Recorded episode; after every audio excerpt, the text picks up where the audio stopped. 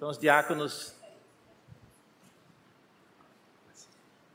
Meus irmãos, nossa mensagem dessa manhã está em Gênesis, capítulo 7. Peço que você abra sua Bíblia tem no vários. sétimo capítulo de Gênesis. Esta é a quarta mensagem de uma série que intitulei Consolo em uma Terra Amaldiçoada. Na primeira mensagem desta série, nós vimos que o povo de Deus, a linhagem santa que o Senhor separou para andar com Ele, sempre teve a expectativa do momento em que o Senhor traria um consolo para esta terra que Ele mesmo amaldiçoou por conta do pecado de Adão. Isso é muito expresso na fala de Lameque, pai de Noé, quando Noé nasce. Ele dá um nome para Noé porque havia essa expectativa do Senhor consolar o seu povo em uma terra amaldiçoada. Na segunda mensagem, nós vimos que nesta terra amaldiçoada, o ser humano somente multiplica os seus pecados.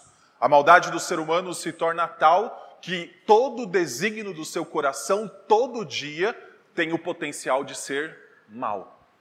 Cada aspecto de nossos pensamentos tem em si a potencialidade para a maldade, por conta deste cenário, deste contexto, começado com a queda de Adão dentro do jardim do Éden. E na última mensagem do capítulo 6, a partir do versículo 9, nós vimos o Senhor ordenando para Noé construir uma arca, como o Senhor um dia ordenou para o povo de Israel construir um tabernáculo. A arca tinha um aspecto de um santuário, onde então a criação do Senhor seria preservada. Noé e sua família adentrariam, e a grande razão da construção dessa arca era o dilúvio, o julgamento do Senhor, que estava próximo. Então o Senhor dá a ordem para Noé, Noé faz tudo o que o Senhor disse para ele fazer, e nós chegamos então ao capítulo 7, onde nós aprendemos que para nós sermos salvos, nós precisamos nos aproximar de um santuário. Para nós sermos salvos e livres do juízo de Deus, é necessário estarmos vinculados, adentrarmos ou então sermos englobados por um santuário, por um templo do Senhor. Por isso eu convido você a acompanhar a leitura a partir do versículo 1. O Senhor disse a Noé: Entre na arca você e toda a sua família, porque reconheço que você tem sido justo diante de mim no meio desta geração. De todo animal puro, leve com você sete pares, o macho e sua fêmea. Mas dos animais impuros, leve um par, o macho e sua fêmea.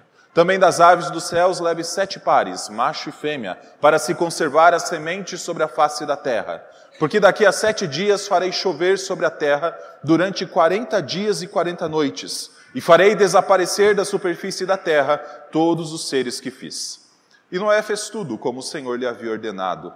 Noé tinha 600 anos de idade quando as águas do dilúvio inundaram a terra. Por causa das águas do dilúvio, Noé entrou na arca, ele com os seus filhos, a sua mulher e as mulheres dos seus filhos. Dos animais puros, dos animais impuros, das aves e de todo animal que rasteja sobre a terra, entraram para junto de Noé na arca de dois em dois, macho e fêmea, como Deus havia ordenado a Noé. E aconteceu que, depois de sete dias, vieram sobre a terra as águas do dilúvio.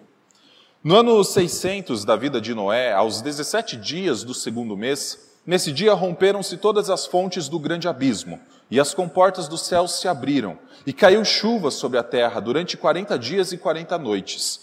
Nesse mesmo dia entraram na arca Noé, os seus filhos, Sem, Cana e Jafé, a mulher dele e as mulheres dos seus filhos. Entraram eles e todos os animais segundo as suas espécies, todo gado segundo as suas espécies, todos os animais que rastejam sobre a terra segundo as suas espécies, todas as aves segundo as suas espécies, todos os pássaros e tudo o que tem asa. De todos os seres em que havia fôlego de vida, entraram na arca de dois em dois para junto de Noé. Eram macho e fêmea os que entraram de todos os seres vivos, como Deus havia ordenado a Noé, e o Senhor fechou a porta da arca. O dilúvio durou 40 dias sobre a terra. As águas subiram e elevaram a arca sobre a terra. As águas prevaleceram e aumentaram muito na terra. A arca, porém, flutuava sobre as águas. As águas prevaleceram excessivamente sobre a terra e cobriram todos os altos montes que havia debaixo do céu. As águas ficaram sete metros acima deles e os montes foram cobertos. E morreram todos os seres vivos que se moviam sobre a terra, aves, animais domésticos, animais selvagens e todos os enxames de criaturas que povoam a terra e todos os seres humanos. Tudo que havia em terra seca, que tinha fôlego de vida em suas narinas, morreu. Assim foram exterminados todos os seres que havia sobre a face da terra. As pessoas e os animais, os seres que rastejam e as aves dos céus foram extintos da terra. Ficou somente Noé e os que com ele estavam na arca. E as águas prevaleceram sobre a terra durante 150 dias. Vamos orar? Senhor Deus, nós somos gratos pelo privilégio que o Senhor nos dá de mais uma vez reunidos como irmãos, adorar ao Senhor nesta manhã, adentrar a Sua presença, ó Pai, mediante os méritos de Cristo, para louvar o Teu santo nome. Obrigado também, ó Pai, porque podemos aprender da Tua palavra Saber, ó Pai, aquilo que o Senhor espera de nossas vidas e, especialmente, sermos lembrados de como Cristo é o nosso único e suficiente Salvador. É no nome dele que nós oramos. Amém. Meus irmãos, na mensagem anterior, nós vimos que em Gênesis 6, de 9 a 22, Deus ordenou para Noé construir uma arca. Essa arca tinha características que lembravam tanto o tabernáculo como o jardim do Éden. Você pode ver isso do versículo 14 em diante do capítulo 6. Quando Deus ordena que essa arca fosse feita de cipreste, e então o Senhor ordena que esta arca, que seria como um abrigo, os três compartimentos têm a ideia de três abrigos, como um ninho, fosse repleta de animais que o Senhor havia criado. É claro, sempre em pares, macho e fêmea. Mas por que essa imagem é tão importante? Porque quando nós olhamos para o tabernáculo, para o templo de Salomão, as imagens de animais estavam ou pintadas ou esculpidas para lembrar que ali era um santuário, assim como dentro do jardim do Éden isso era também. Outra característica de que a arca seria um santuário está no final, ali no versículo 20 em diante, quando o Senhor então ordena que os animais viessem até Noé, como uma lembrança de que um dia os animais vieram até Adão dentro do jardim do Éden para Adão nomeá-los. Agora, é claro, eles vêm até Noé não para Noé dar nome a eles, mas para que Noé então os colocasse, né, os conduzisse para dentro da arca, ou o próprio Senhor fazendo isso, o texto não nos deixa claro.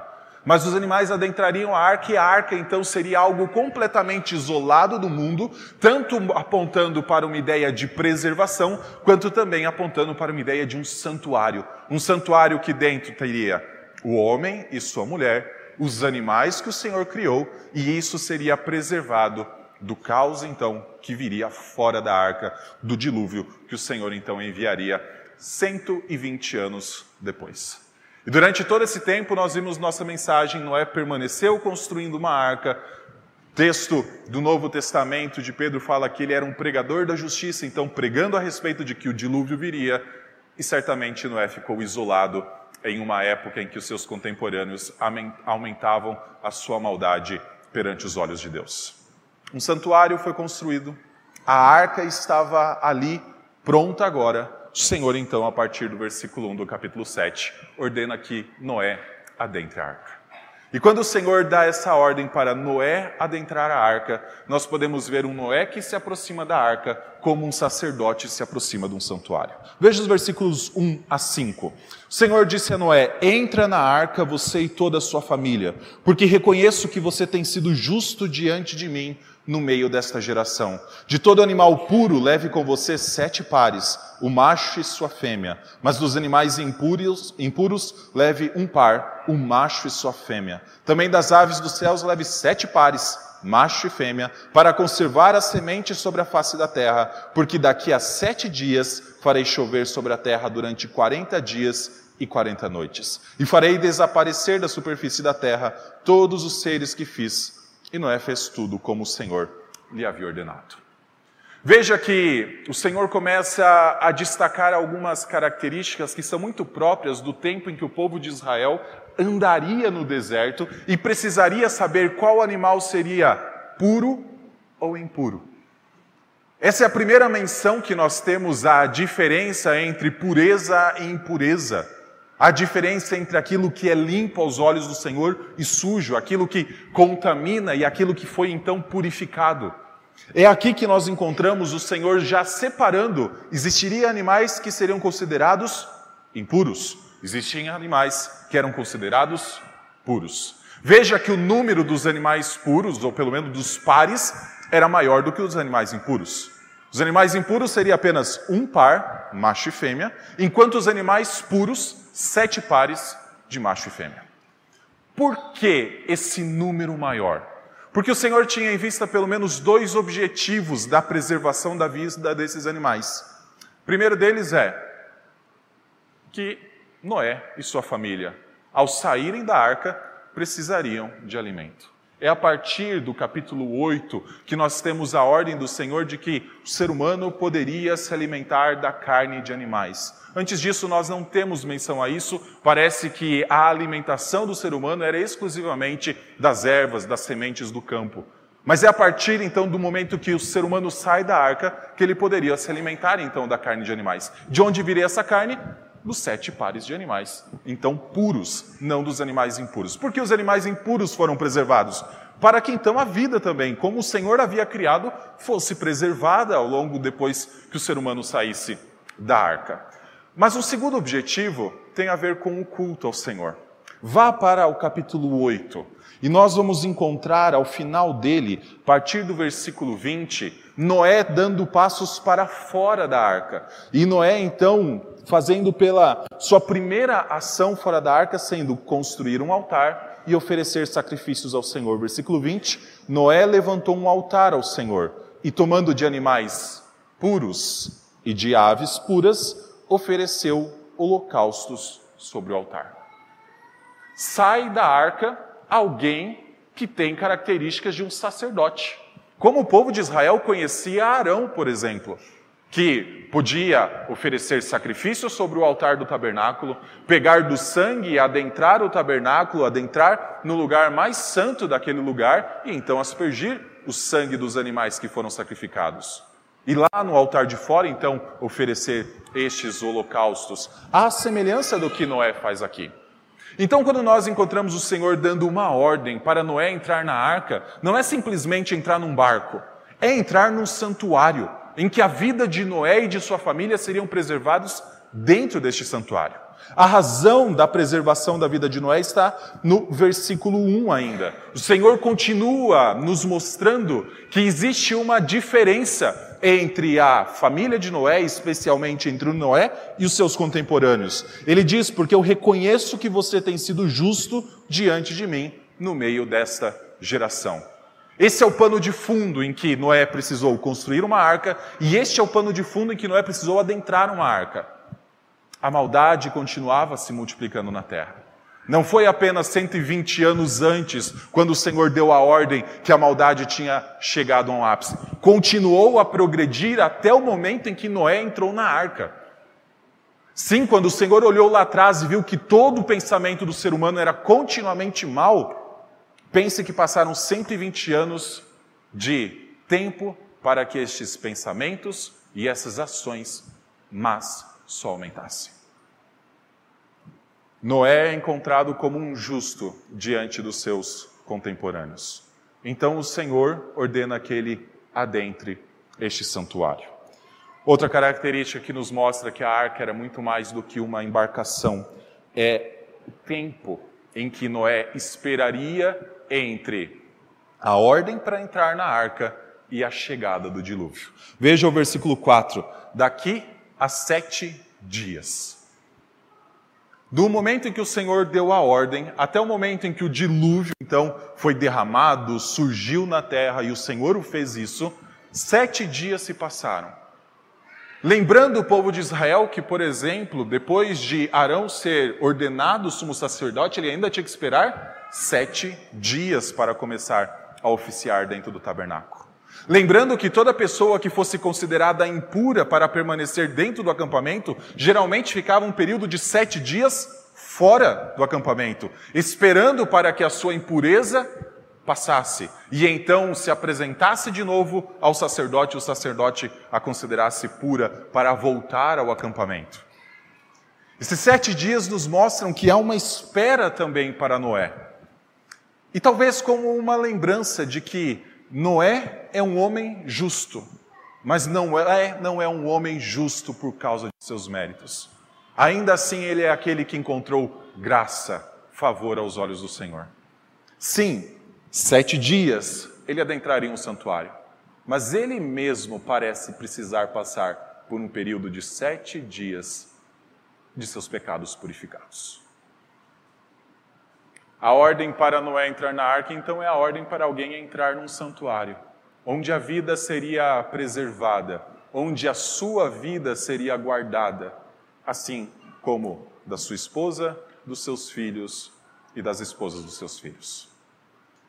A arca, então, como um santuário, representa toda esta preservação que o Senhor tinha em mente mesmo também tendo ordenado um dilúvio que destruiria toda a terra.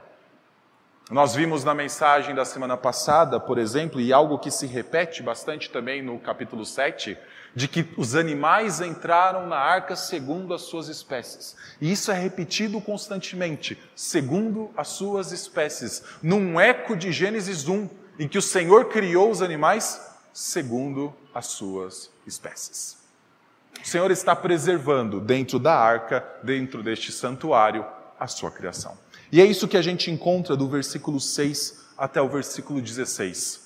A arca seria o grande símbolo da preservação de Deus no Antigo Testamento, o grande ato de preservação de Deus no Antigo Testamento, da sua boa criação, enquanto fora dela ele reverteria o mal criado pelo ser humano. Versículo 6 em diante, Noé tinha 600 anos de idade quando as águas do dilúvio inundaram a terra. Por causa das águas do dilúvio, Noé entrou na arca, ele com seus filhos, a sua mulher e as mulheres dos seus filhos, dos animais puros, dos animais impuros, das aves, de todo animal que rasteja sobre a terra, entraram para junto de Noé na arca de dois em dois, macho e fêmea, como Deus havia ordenado a Noé. E aconteceu que depois de sete dias vieram sobre a terra as águas do dilúvio. Primeira imagem que nós temos, parecendo recontar um pouco o que está do versículo 1 até o versículo 5, é que Noé adentra a arca em perfeita ordem. Uma das coisas que mais marcam a entrada de Noé, dos seus familiares e também dos animais na, na arca é ordem. O Senhor ainda preserva uma ordem. Sim, o Senhor enviaria um dilúvio, esse dilúvio exterminaria todo ser vivo fora da arca, mas existe uma ordem que o Senhor preserva por meio da arca. Os animais adentram de par em par, segundo as suas espécies, como é ampliado no final do versículo 13, versículo 14.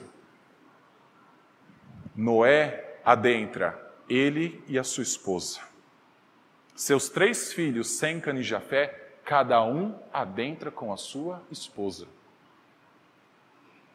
Em uma época em que as pessoas estavam multiplicando para si mulheres. O Senhor preserva o que é a ordem do casamento. Quando Noé, com sua única esposa, entra na arca. Quando seus três filhos, cada um com sua única esposa, entram na arca. Aqui nós temos a lembrança de que o Senhor criou homem e mulher, e que o casamento é entre homem e mulher, e que o Senhor fez um para o outro para que não tivesse ampliação do número de pessoas dentro desse matrimônio. Aqui nós temos o Senhor preservando os detalhes bons, as características boas da sua criação levando para dentro os animais, levando para dentro o casamento, levando para dentro uma ordem daqueles que entram de par em par. Existe uma ordem sendo preservada num santuário. E todo santuário tem como característica principal ordem. Todo santuário que eu falo, o santuário bíblico. O tabernáculo, o sacerdote não podia agir da forma como ele quisesse lá dentro. Se um dia alguém pecasse e esse pecado fosse de uma pessoa só, o sacerdote poderia levar sangue somente até a entrada do tabernáculo. Mas se fosse toda a congregação que precasse, o sangue tinha que ir até o altar do incenso que ficava junto ao véu, antes de adentrar o Santo dos Santos. Eram regras que o Senhor estabeleceu, eram ordens que o Senhor estabeleceu. E quando nós olhamos para uma arca sendo construída e o homem sendo ordenado a entrar dentro dessa arca, nós enxergamos o Senhor mantendo, ah, sustentando sua própria ordem criacional. Sim, por meio da arca o Senhor ainda preserva a sua criação. Mas a arca também, esse relato do dilúvio, nos lembra que o Senhor também reverte aquilo que nós fazemos. E é por isso que o dilúvio é marcante com a descrição que é feita a respeito do que aconteceu naquele dia. Versículo 11: No ano 600 da vida de Noé, aos 17 dias do segundo mês, Nesse dia romperam-se todas as fontes do grande abismo, e as comportas do céu se abriram, e caiu chuva sobre a terra durante quarenta dias e quarenta noites.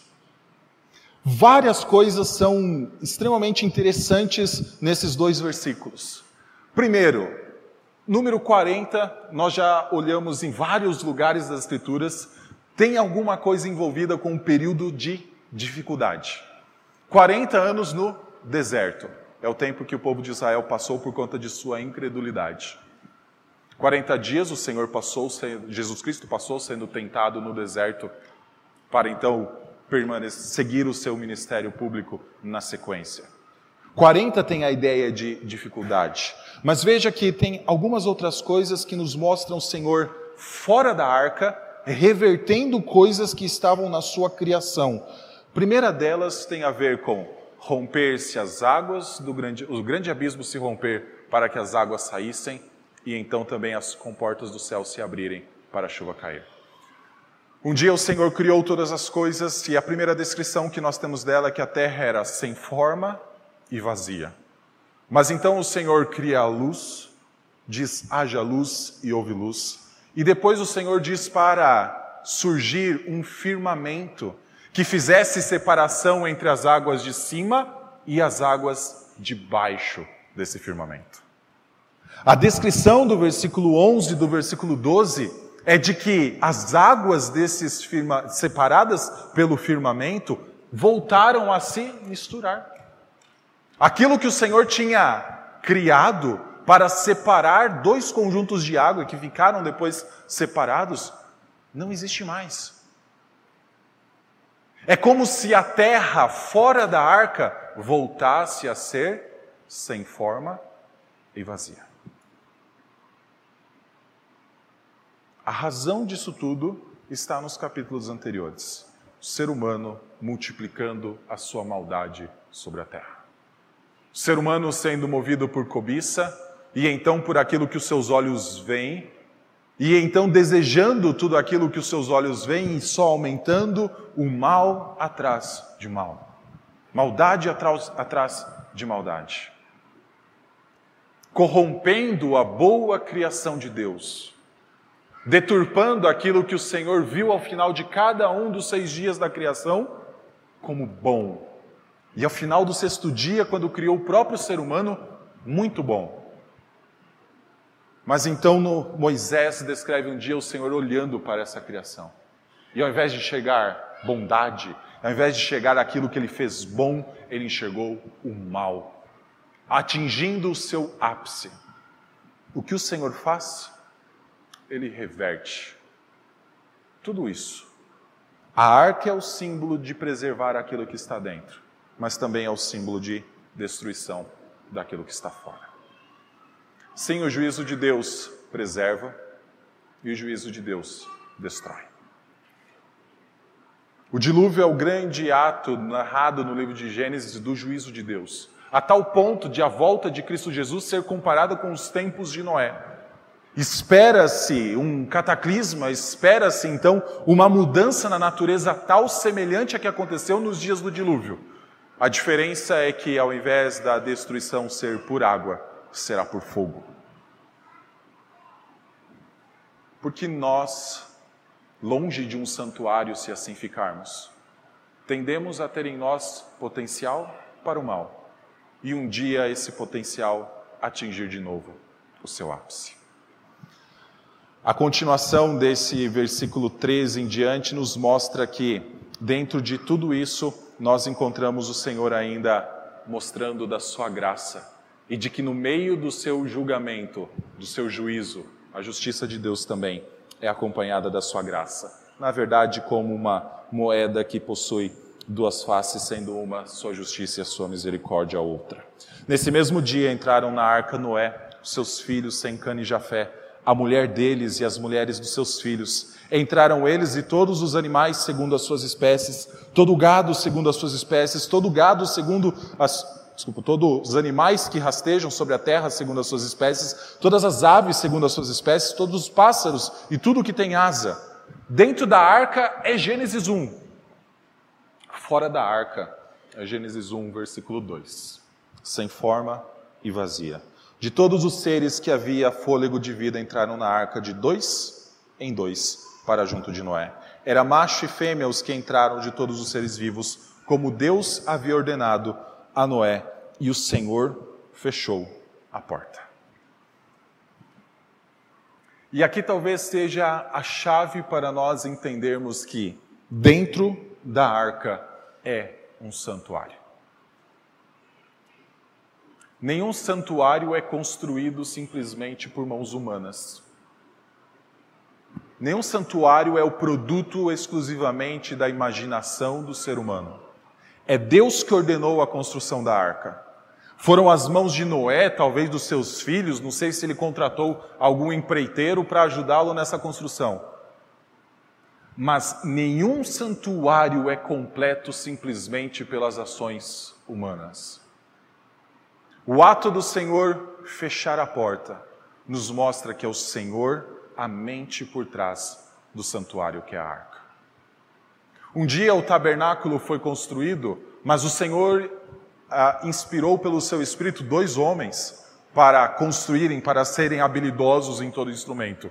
E mais do que isso, quando o tabernáculo estava já com todas as suas estruturas armadas, pronto para ser utilizado, ele não se tornou um santuário até o momento em que Deus adentrou aquele lugar. Deus não está apenas trazendo o seu julgamento à terra. Deus está também junto com Noé naquela arca. Afinal, Noé foi reconhecido como um homem que andava com Deus.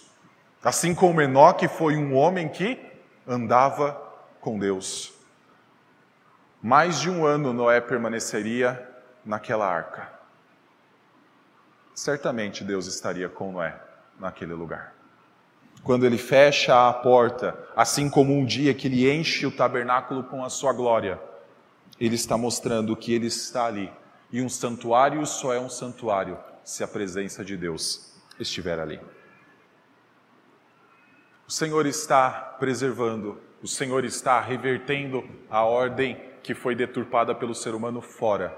E o Senhor então mostra como será um dia a sua nova criação, completamente livre de tudo aquilo que o ser humano fez para deturpar a boa e perfeita criação de Deus. A partir do versículo 17, nós temos então a descrição do que acontece por conta desse romper de águas do dilúvio. E o que o verbo, né, aliás, a, a ideia principal que é passada nesses versículos é: todo ser humano, foi, todo ser vivo foi exterminado. Versículo 17: O dilúvio durou 40 dias sobre a terra. As águas subiram e elevaram-se e, uh, e, arca, e, a, e, elevaram a arca sobre a terra. As águas prevaleceram e aumentaram muito na terra. A arca, porém, flutuava sobre as águas.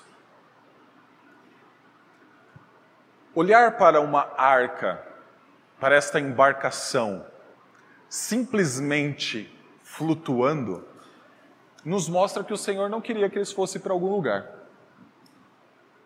O objetivo deste barco, diferente de qualquer outro meio de transporte, não é levar alguém de um ponto A para um ponto B. O objetivo é simplesmente preservar a vida com a presença de Deus ali. E lembre-se que o dilúvio foi uma volta ao tempo em que a terra era sem forma e vazia. Águas de cima, águas de baixo, que um dia estavam separadas pelo firmamento, voltaram a se unir. Mas nós encontramos sobre essas águas uma arca que flutua. Uma arca que teve sua porta fechada pelo próprio Deus. Uma arca que possui todas as características de um santuário. E a principal delas é a presença do próprio Deus. Não apenas a fechando, mas ali também. Volte para Gênesis 1, versículo 2.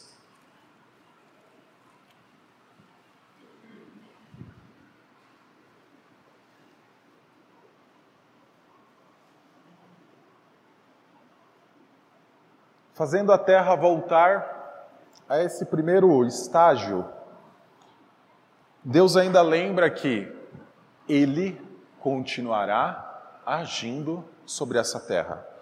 A terra era sem forma e vazia, havia trevas sobre a face do abismo, e o Espírito de Deus se movia sobre as águas.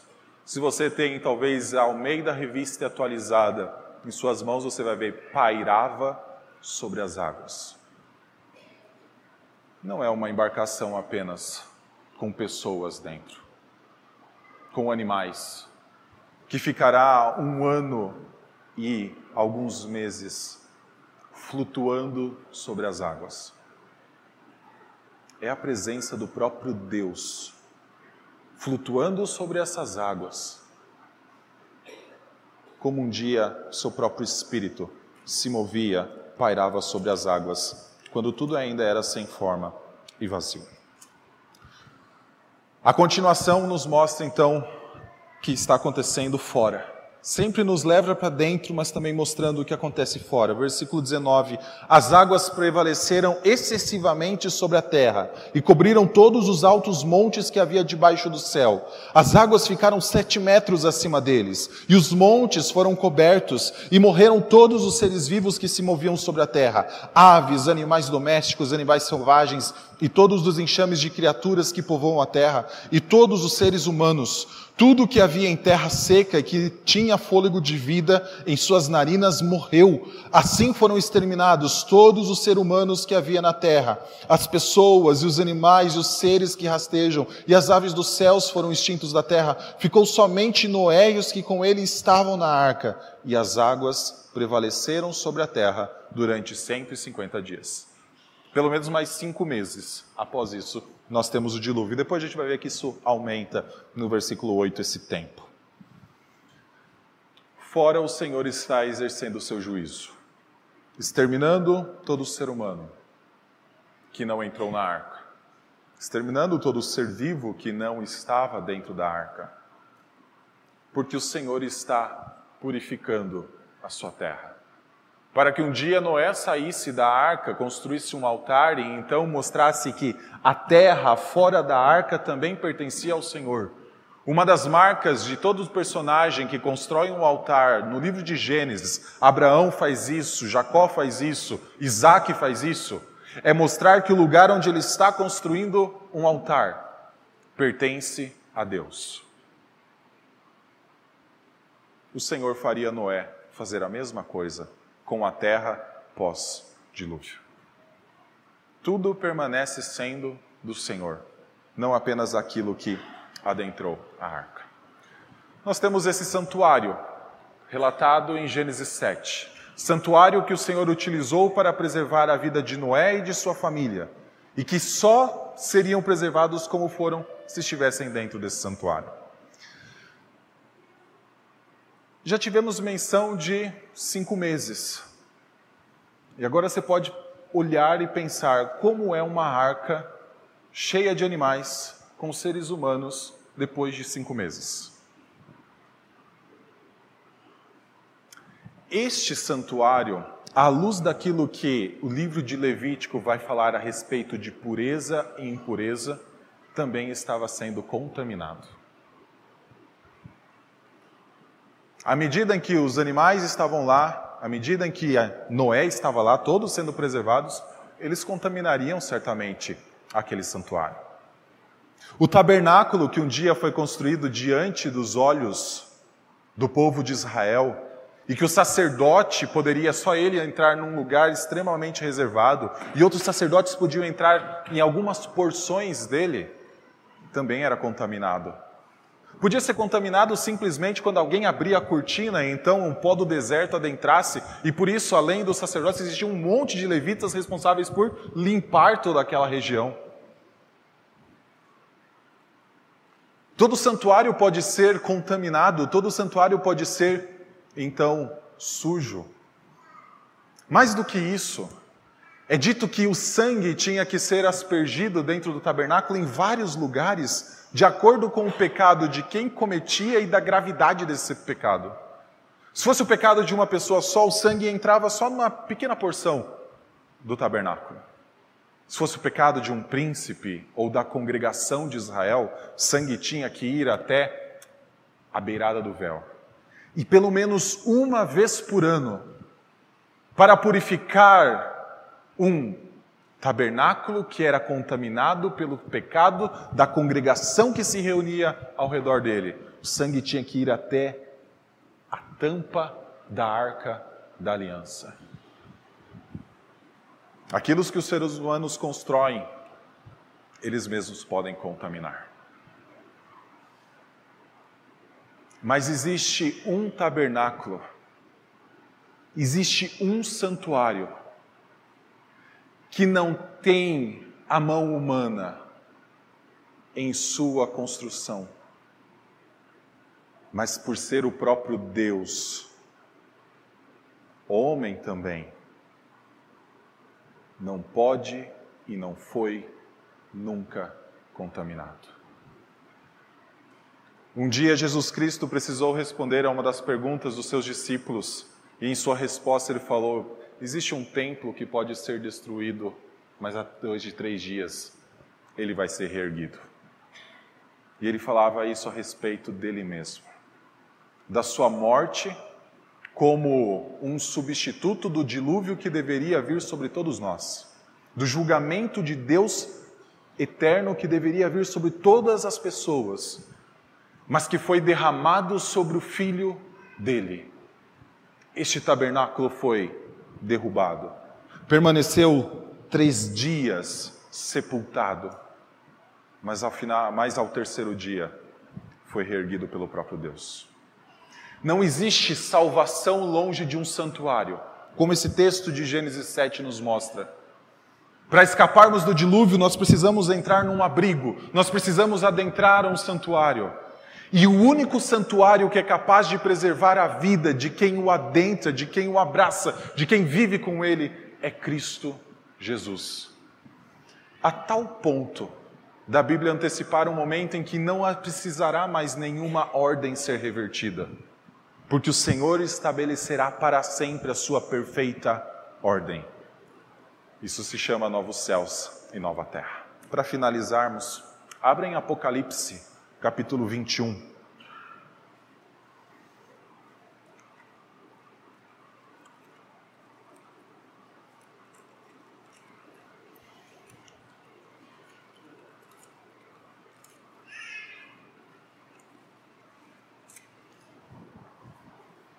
Versículo 22 em diante, descrevendo o que é novos céus e nova terra, nova Jerusalém.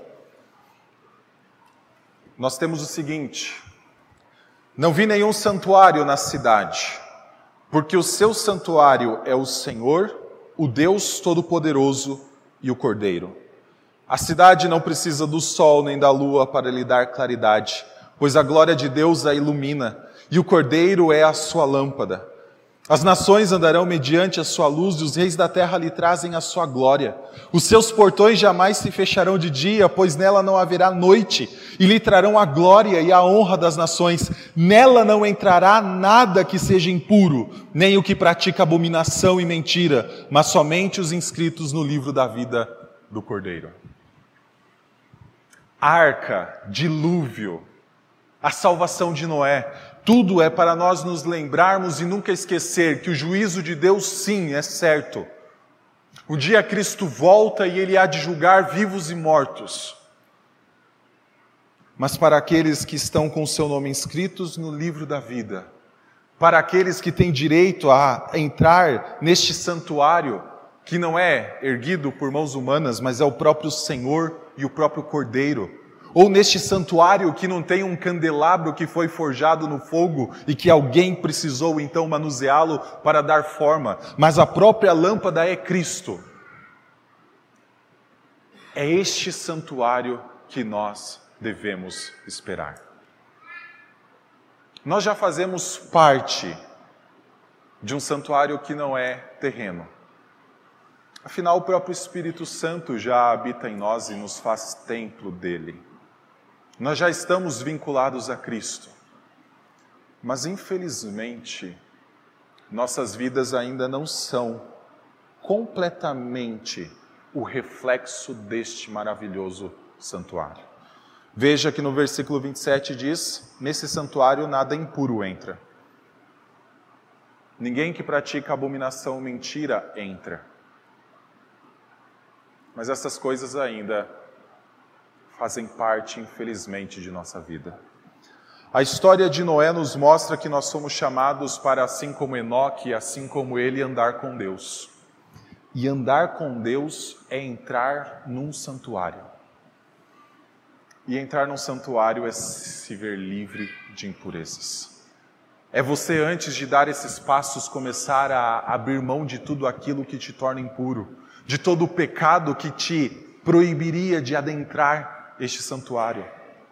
Meus irmãos, sim, nós já fazemos parte de um santuário que é muito maior do que qualquer um que já existiu na face dessa terra. Mas infelizmente nós não vivemos como se estivéssemos completamente dentro desse santuário. Em vários momentos parece que nós optamos para viver como se estivéssemos sete dias antes de entrar nesse santuário preferindo coisas que são próprias daquilo que é fora dele. Preferindo lamaçais dos quais nós já fomos tirados, pecados dos quais o Senhor já nos resgatou para que eles não estivessem mais domínio sobre nós. Infelizmente, nós muitas vezes não damos passos completos para nos aproveitar de tudo aquilo que este santuário pode nos oferecer. Como nós podemos fazer isso? Andando com Deus. É somente quando a gente anda com Deus que a nossa vida é purificada. É somente quando nós andamos com Deus que nós encontramos mais força para resistir às tentações. É somente quando Deus está cada vez mais próximo e nós buscamos estar mais próximos a Ele, santificando-nos dia após dia, que nós conseguimos então esperar por coisas grandiosas e essa expectativa fazer a gente rejeitar coisas que são terrenas. É somente andando com Deus que o nosso coração não será então uma máquina, uma fábrica de maldade, mas sim aspirará por coisas puras e por coisas santas. Graças a Deus, nós entramos em um santuário. E graças a Deus nós não somos capazes de trazer impurezas para dentro dele. Cristo continua lançando nossas impurezas para fora dele. Que Deus nos dê a esperança de aguardar este maravilhoso dia em que então estaremos neste maravilhoso santuário chamado de Nova Jerusalém, novos céus e nova terra, onde não haverá mais trevas em nossa vida, onde a lâmpada do Cordeiro brilhará para sempre, onde não haverá mais os nossos males, os nossos pecados, mas que desde já o Senhor nos dê força para dia após dia buscar coisas que são próprias de um santuário. Essas coisas são santas. Vamos orar. Senhor Deus, nós somos gratos porque o Senhor nos resgatou da podridão em que nós vivíamos, das impurezas que nós praticávamos mediante o puro e perfeito sangue de Cristo. Nós hoje podemos viver em comunhão com o Senhor, não porque os nossos méritos nos asseguram isso, mas assim como o Senhor um dia fechou uma arca, assim como o Senhor um dia encheu um tabernáculo, o Senhor, por causa dos méritos de Cristo, encheu nossas vidas também. Continua a aumentar nossa fé, ó Pai, para que desejemos e almejemos coisas que são infinitamente maiores do que qualquer coisa que podemos ter nossos corações agarrados nessa terra.